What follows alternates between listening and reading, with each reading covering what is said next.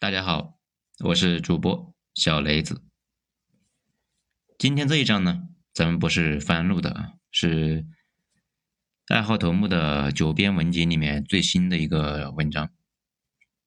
题目呢叫做《日本曾经是数一数二的毒品大国》。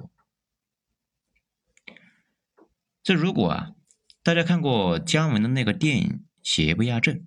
就应该对里边呢有一个剧情，那是有印象，就是朱乾隆和日本人根本一郎跑去呢杀了他师傅全家，就是因为啊他师傅不肯出让土地给日本人种鸦片。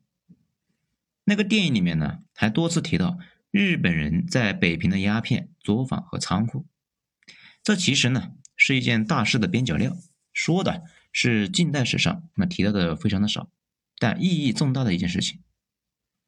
日本这个国家呢，曾经是亚洲最大的毒品生产国，甚至在全世界范围之内，那也是数一数二的毒品巨头啊。首先呢，我们来讲一下日本学习英国走上了制毒贩毒之路。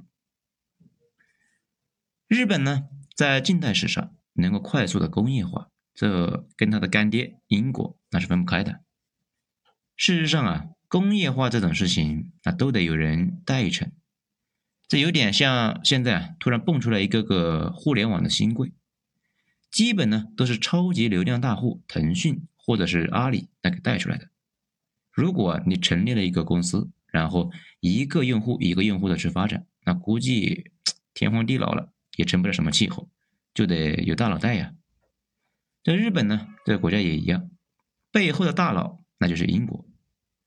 十九世纪后期，英俄那打成了一团，战事不断。为了对付俄国呢，英国想了一堆的办法，其中就有在亚洲扶持一个小国，帮助英国对抗沙俄扩张。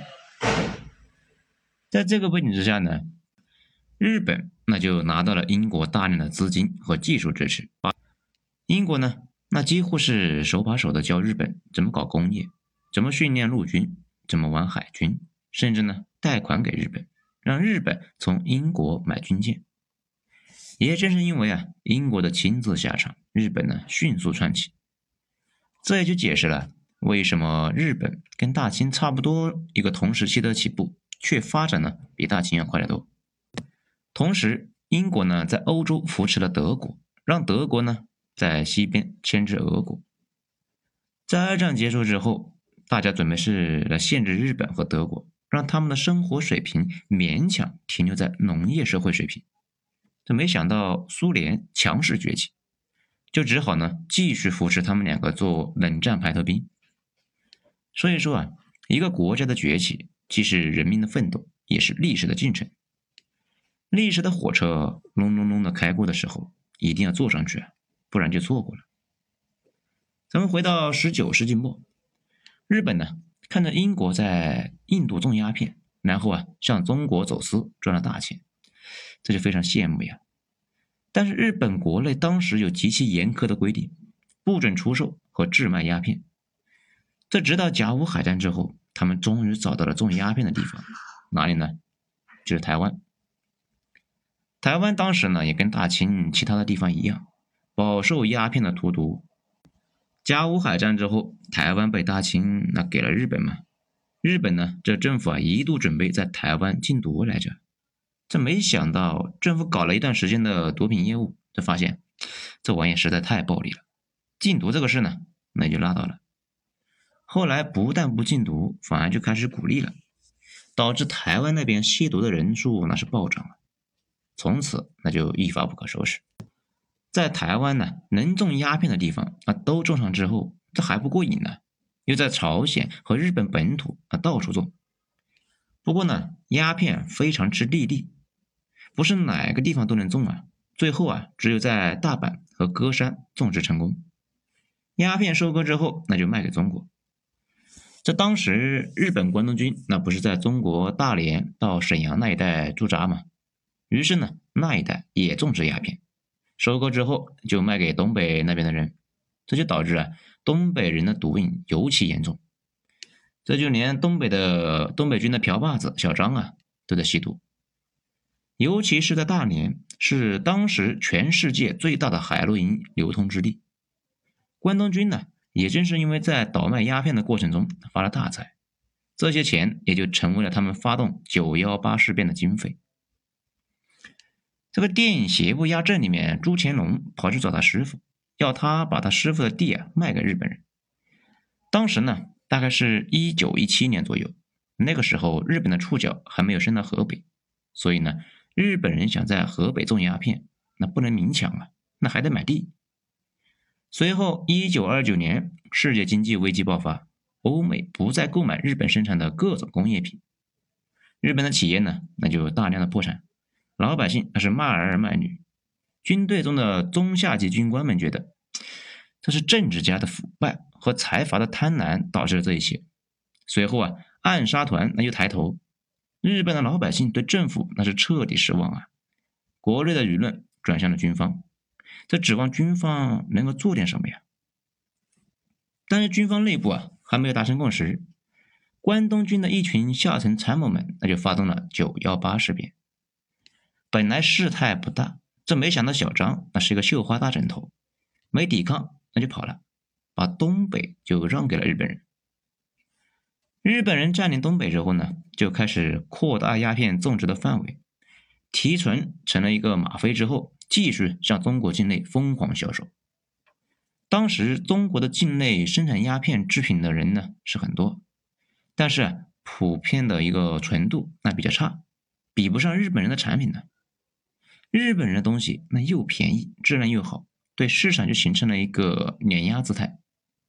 这一点呢，在邪不压正和那个马伯庸的小说《古董局中局》中啊都有体验。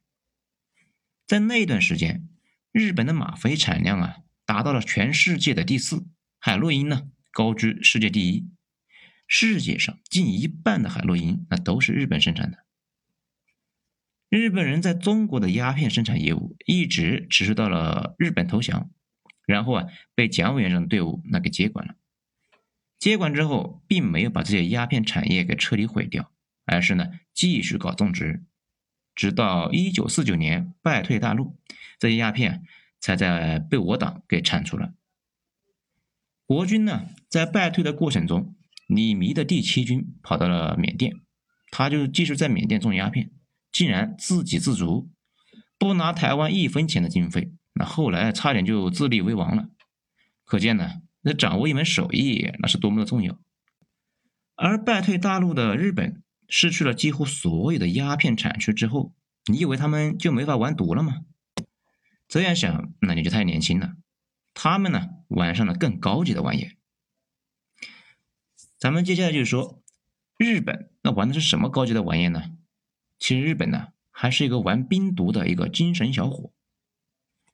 冰毒呢，它的前身叫苯丙胺，这个玩意啊，在美国年轻人经常玩的一种小药丸，叫不夜神，那这里面就有。这个小药丸吃下去之后，可以两三天不睡觉，对身体的损伤很严重。但是呢，一些卡车司机啊，或者是面临考试的学生什么的，非常热爱这个玩意。在苯丙胺的基础上稍微改进一下，那就是冰毒。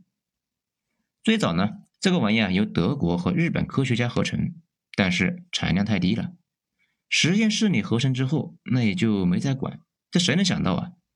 这就跟有宿命似的，这两国后来成了冰毒危害最深的两个国家。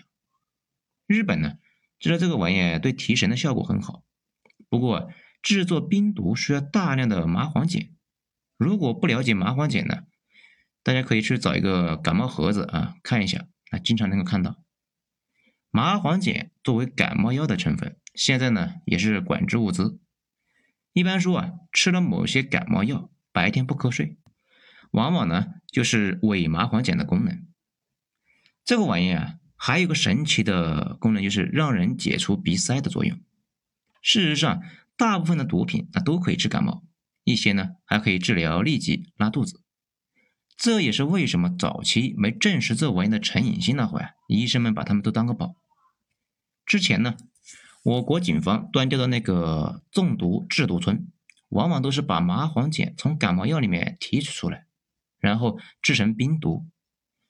以前呢，十盒感冒药就能够合成三克冰毒，三克冰毒卖一千，这简直是暴利中的暴利啊！所以掉脑袋的事情有人做。这里多说一句啊，咱们上面说的这些信息啊，都是在网上可以公开查到的，可以去查看一下。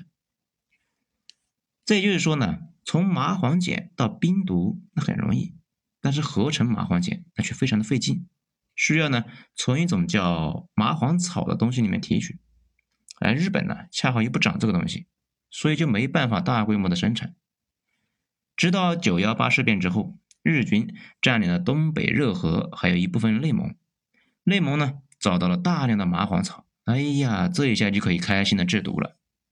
不过啊。那个时候还不叫冰毒，因为工艺的问题，冰毒呢长得还不像冰，他们只是把冰毒和其他的安非他命、苯丙胺相关的毒品都叫做觉醒剂，表达呢是人吃了这个玩意之后啊，头脑一下子就清醒起来了，这就跟刚刚睡醒似的，神清气爽。在咱们这里啊，就把它叫做冰毒吧。于是呢，日本和东北和朝鲜就搞了一个。工业化生产基地开始大规模的生产冰毒，并且派发到军队。少量吸食冰毒和大量吸食的用户体验感差别是很大的。少量吸食之后会持续很长时间不疲劳，往往呢是给兵工厂里面的工人和一线的部队配发的。这个日本战后啊，有不少人出了回忆录，其中呢写到有一个士兵呢参加太原会战。赶着骡子，抬着机枪去做战术迂回，在太行山里面呢，连续进行了四天四夜。这每次停下来歇脚，长官呢就拿着一个罐子，就挨个的给大家发一种小药片。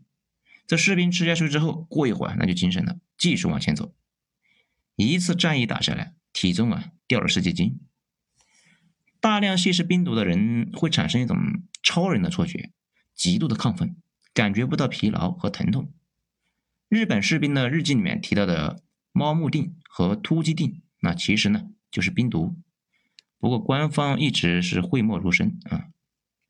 日本官方唯一记录的是，日本的神风特工队上飞机之前都要大量的服用冰毒，并且呢只加单程的油，舱门那也是被焊死。在冰毒的作用之下，士兵们呢那是无所畏惧的冲向了美国的军舰。此外呢。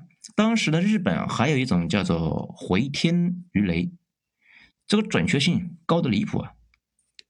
当时的美军呢非常的惊奇，那直到日本被美军拿下之后，美军的军官就想看一看，咦，这个鱼雷到底咋回事啊？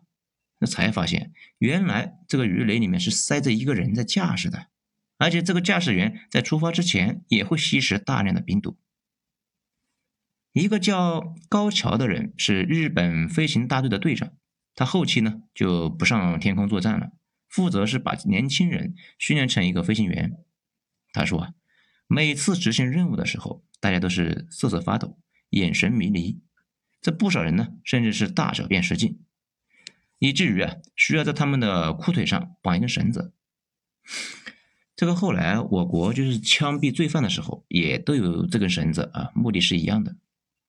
但是呢，他们把药吃下去之后，很快就坚定下来了，那也不抖啊，镇定的看着他们舱门就被焊死。这里呢，大家应该也都看出来了，冰毒还有一个效果，就是让人克服疲劳的同时，把恐惧什么的也都给克服了，变得是无所畏惧。在大量吸食之后，啥事都干得出来。